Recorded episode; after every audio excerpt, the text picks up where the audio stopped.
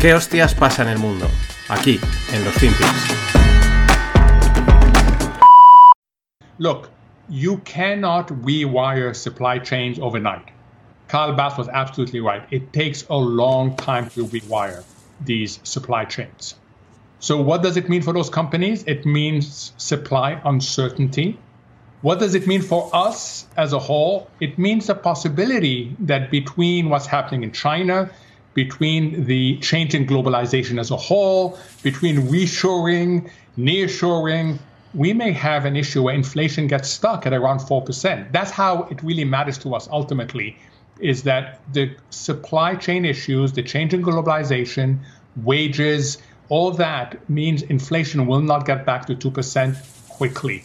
That's what it means for us. Um, but for the companies involved, it means it takes longer than they would like to rewire the supply chains.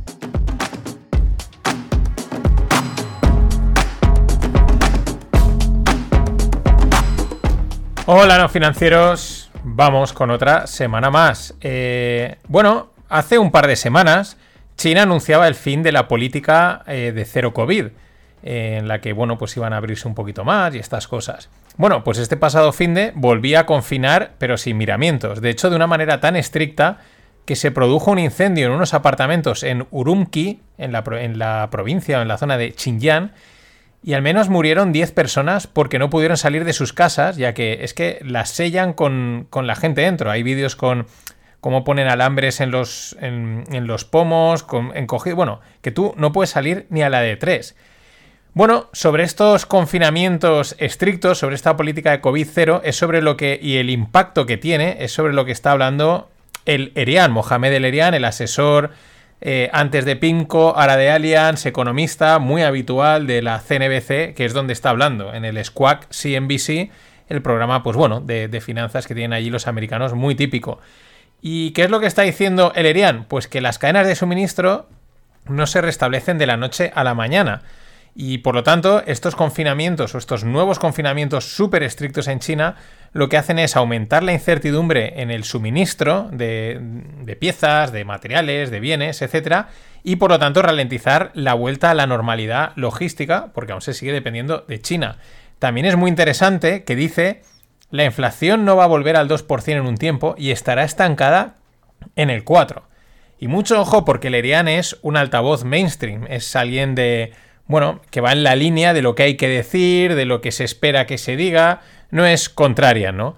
Por lo que, bueno, pues igual mmm, es más de un 4% si es, él está hablando en boca de, de, del establishment. Pero bueno, la cosa es seria, porque el gobierno de Estados Unidos ha recomendado a todos sus ciudadanos en China que conserven 14 días de suministros de medicación, agua embotellada y comida para cada uno de los convivientes. En fin, es, una, es un aviso importante. 14 días nada más y nada menos. Luego en la lupa plantearé escenarios de todos los colores sobre lo que puede estar ocurriendo en China. Porque es que mmm, está pasando, bueno, está pasando algo más de lo que vemos. Y hay que especular. Y con estos confinamientos, pues las miradas se vuelven a las empresas que producen en China. Entre ellas, pues claro, una de las grandes, de las más, la más importante actualmente del mundo es Apple, ¿no? sobre todo a través de su subcontrata, que es Foxconn. En realidad, Foxconn es una taiwanesa, eh, pero que tiene pues también fábricas en China. Bueno, esta última, sobre todo, ha sido la protagonista por las revueltas de sus trabajadores. Eh, pues eso, eh, huelgas, eh, gente parada en las calles, protestas, etcétera. que además han sido muy mediáticas, tan mediáticas que parece ser que China va a mirar hacia otro lado con las restricciones que debería de imponer esta empresa igual que todos, ¿no? Parece que China va a mirar hacia otro lado. Y es que Foxconn fabrica el 40% de la electrónica mundial, es más, es lo que se estima. Y el impacto de estas medidas, en el caso de Apple, eh, podría recortar un 30% la producción del iPhone en China, que es, probablemente sea prácticamente toda la producción de, Apple o una parte importante. O sea, o sea el peso que tenga China en la producción de Apple sea bastante importante. Pero claro, vamos, estas han sido las mediáticas, pues las protestas van más allá, porque según nos llega, eh, las protestas de los ciudadanos chinos están siendo multitudinarias y se extienden a lo largo del país, con mensajes de dimisión de Xi Jinping e incluso contra el Partido Comunista. Esto es mega llamativo, porque claro, mm, sabemos lo que es China, sabemos lo que se mueve allí, o lo que nos cuentan, o lo que podamos haber visto los que hayamos estado por ahí. Pero claro, eh, también es lógico, ¿no? Todo el mundo tiene un límite y a lo mejor al final se cansan. Lo que pasa es que con China, pues es eso, nunca se sabe. Eh, por eso las especulaciones son infinitas. No, no queda otra que especular. Mm, una de las principales es cómo va a responder el gobierno chino. Es una de las principales especulaciones. ¿Qué van a hacer para parar estas protestas? O si son algo pasajero o simplemente es un conato. Eh, bueno, esto pues yo creo que es también un poco wishful thinking, ¿no? De, algunos medios de, pues por pedir, a ver si cae el, régimen, ¿no? Y por pedir, pues que no quede, ¿no? Si es algo que va a ir más allá y va, va a crecer. Normalmente quedan en conatos. Y dos noticias que nos confirman la clara guerra comercial a cuchillo que hay entre Occidente y China, o mejor dicho, Estados Unidos y China. Aunque bueno, pues Estados Unidos y los que le quieran seguir, que suelen ser la mayoría. Aunque ya hemos visto en el último tiempo también que desde Europa se intenta jugar a las dos bandas y al final en tierra de nadie. Pero vamos con esas dos noticias. Mm, la oficina del gabinete de Reino Unido ha dicho a los departamentos del gobierno central que dejen de instalar sistemas de vigilancia fabricados en China en sitios sensibles. Esta es una noticia del Financial Times. Yo diría a buenas horas mangas verdes, ¿no? O sea, estamos inundando de productos chinos para todo, porque una cosa es comprar eh, la vajilla china o el aparatito, el juguete chino, y otra cosa, pues claro, sistemas de vigilancia, videocámaras, etcétera, instaladas en cualquier sitio. Bueno, ya no en cualquier sitio, sino a lo mejor en sitios sensibles, ¿no? A buenas horas mangas verdes, pero ahora es como, uy, rápido, rápido, que no, que no, que es que nos están vigilando por todos los lados, ¿no? La segunda es que Estados Unidos prohíbe la venta de productos y servicios de telecomunicación chinos alegando razones de seguridad nacional, ¿no? Es decir, sus empresas no pueden vender ese tipo de servicios, muy parecido a lo de Reino Unido. Esto es un pasito más que se suma a la restricción que ya habían impuesto hace unas semanas al tema de los semiconductores, que también estuve comentando aquí. También por eso es llamativo la noticia que comentaba la semana pasada del CEO de TikTok, ¿no? Que ahora van a abrir un centro de protección de datos con un partner americano para no tener problemas, ¿no? Porque quizás le ven las orejas al toro y dice, esto se va a poner serio, vamos a atender lazos eh, para poder seguir funcionando. Porque, claro, mm, es importante. Pero claro, eh, luego esto es la guerra comercial, porque es una guerra comercial. Pero luego está la guerra como tal que de momento no hay, excepto las puntuales que haya por el mundo y la de Ucrania, ¿no? Pero digamos así, una guerra entre estos dos bloques. Pero lo de siempre, porque luego escuchas los mensajes y suena a lo contrario. Vamos con otras dos noticias. Xi Jinping hace un llamamiento a Kim Jong-un para promover conjuntamente la paz y la estabilidad a nivel mundial. Claro, te paras a pensarlo un poco y dices, ¿pero qué acaso no hay paz o no hay una cierta estabilidad? Es verdad que estamos en tiempos convulsos, pero comparado con lo que sería eh, tiempos realmente convulsos, dices, yo diría que hay paz y hay estabilidad, ¿no? Entiéndase, eh, ¿a qué viene este mensaje? ¿no? Es, la pregunta que hay que hacerse. Pero es que dos días más tarde, Kim Jong-un dice que Corea del Norte aspira a tener la mayor fuerza nuclear del mundo, ¿no? Aunque siempre se dice que el tema nuclear es más disuasorio, es una medida más disuasoria que otra cosa, pero llama la atención. Te dicen que, oye, vamos a buscar la paz y la estabilidad, pero al mismo tiempo voy a montar aquí un arsenal de aquí a mi casa. Eh, recuerdo muy bien cuando estuvo Cupi este verano aquí en Valencia y quedamos con él y nos dijo que los americanos eran los que respaldaban en la sombra a Kim, porque les interesaba tener ese elemento desestabilizador que metía miedo a todos los países de ahí. Esto, además, hablado con gente, lo contó de, gente que conocía directamente que estaba en, estas historias. Aquí siempre hay movidas de espionaje y siempre los americanos, el rollo película de Hollywood, que no quede. Y bueno, nos vamos con dos grandes especuladores. El primero, Bill Ackman, uno de los grandes, de los tiburones, desde Pershing Square. Bueno, confirma que tiene una gran posición bajista contra el dólar hongkonés. Eh, el tema es que Hong Kong no tiene independencia monetaria y su moneda está vinculada con el dólar estadounidense a una razón fija de 7,75-7,85 dólares hongkoneses por cada dólar americano. Eh, de hecho, el dólar hongkonés es la novena moneda más comercial del mundo. Importante esto. Eh, también llamativo, ¿no? Estados Unidos, el poder que tiene sobre Hong Kong y la pelea que es también Hong Kong de cara a China, ¿no? Porque es como algo ahí, mm, no sé si no digo protectorado, pero no es la palabra, ¿no? Me viene así a la mente, ¿no? Pero mm, ese juego y de repente ves que los, americanos tienen ahí metido la mano hasta el fondo, ¿no? Con esa eh, vinculación directa entre la moneda de Hong Kong y el dólar americano. Bueno, pues Bill Ackman dice que esta vinculación, o en inglés PEG, no puede durar y por lo tanto debe tener una apuesta en contra a lo bestia, ¿no? Claro, estas, típico, estas cosas cuando se rompen dan auténticos millones, pero tienes que tenerlo muy claro. Yo os había dicho dos especuladores, uno era Ackman y el otro es Chanos, otro mítico especulador y sobre todo short seller, es decir, de apuestas bajistas. Eh, bueno, Jim Chanos advierte que el SP500 aún puede caer un 55% más. Interesante. A mí, sobre todo por ese 55, oye, pues di un 50, ¿no? O di un 60, pero 55, es como muy calculado, ¿no? Pero también eh, este, este Jim Chanos está corto en Tesla porque cree que no va a crecer tanto como se espera en términos de margen, del margen de la rentabilidad, ¿no?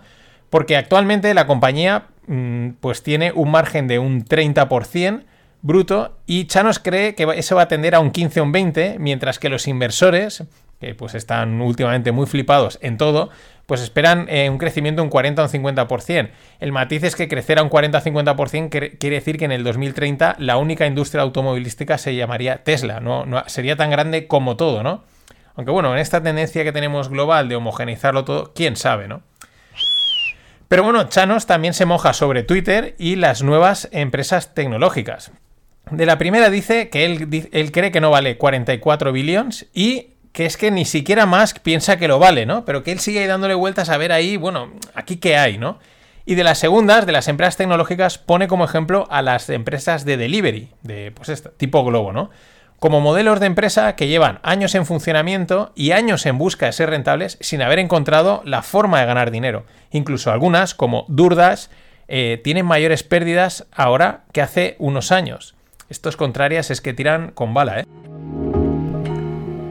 Y bueno, el día 30 a las 12 se cierran las inscripciones para la caja de diciembre de Scorchify, que este en diciembre viene con detallito, con regalito extra y con sorteo.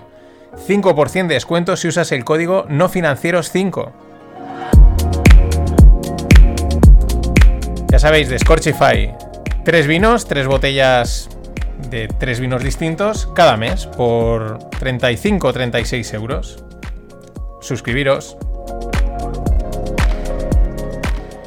Bueno, y en la lupa de hoy pues vamos con el propio título del podcast. ¿Qué le pasa a China? La respuesta es fácil, no lo sabemos. Y como no lo sabemos, pues se admite la especulación, desde las hipótesis más sensatas a las más rocambolescas por aquello de que son más divertidas, ¿no? Mola especular y tirarse triple y a ver qué pasa, ¿no? Así que voy con un nada, un brainstorming de 3, 4 escenarios, algunos de cosecha propia, otros no, otros los he piponeado, he visto por ahí he dicho, pues bueno, vamos a comentarlos, ¿no? Primer escenario, pues es algo normal lo que está ocurriendo, es normal y lógico. China, pues por la razón que sea, pues pueden ser un poquito paranoicos, un poquito aprensivos con el tema de la enfermedad, etcétera pues tiene la política de erradicar totalmente el COVID, ellos hasta que no se sientan totalmente sanos, limpios, puros, eh, pues nada, y toman medidas muy duras, como estamos viendo que toman, aparte que les va con su rollo político, ¿no? Y por lo tanto, pues la población se cansa, reacciona y montan pues sus huelgas, sus protestas y estas cosas. Bueno, algo normal, algo esperado. La verdad es que eh, en otra situación, pues diríamos, vale, es lo que está pasando. Aquí nos suena raro, ¿no? O sea, esta normalidad nos suena rara. Dices, tiene que haber algo más. Mm, no, me creo que sea tan sencillo en el caso de China. Bueno, vamos con otro, otro escenario. China tiene un problema económico muy gordo. Llevamos más de un año con el tema de Evergrande y de fondo, una posible crisis económica derivada de Evergrande, derivada también de la situación del COVID, etc. Eh, la guerra comercial que estamos comentando. En fin, tiene ahí una movida bastante gorda y los confinamientos son una maniobra de distracción y de justificación. Mm, yo monto aquí el confinamiento cada dos por tres y luego si la economía no va bien digo, claro, es que, es que ha sido el problema de esto, ¿no? Que, ha sucedido, ¿no? Y aparte, pues centro eh, los tiros donde me interesa. Bueno, este es otro escenario. Vamos con otro más. El virus es un ataque de los americanos que van con todo. Van con todo en el, sentido de que el precio de, de este ataque es que todo el mundo se ha tenido que tragar la pandemia. Por eso China se toma tan en serio erradicar el virus, porque intentaría estar acabando con el ataque. Estados Unidos se daña a sí mismo, como hemos visto con Apple, por ejemplo, pero claro, más daña a su rival, ¿no? Porque lo está aislando, le está poniendo muchas trabas, está haciendo que las empresas se vayan de allí, etc.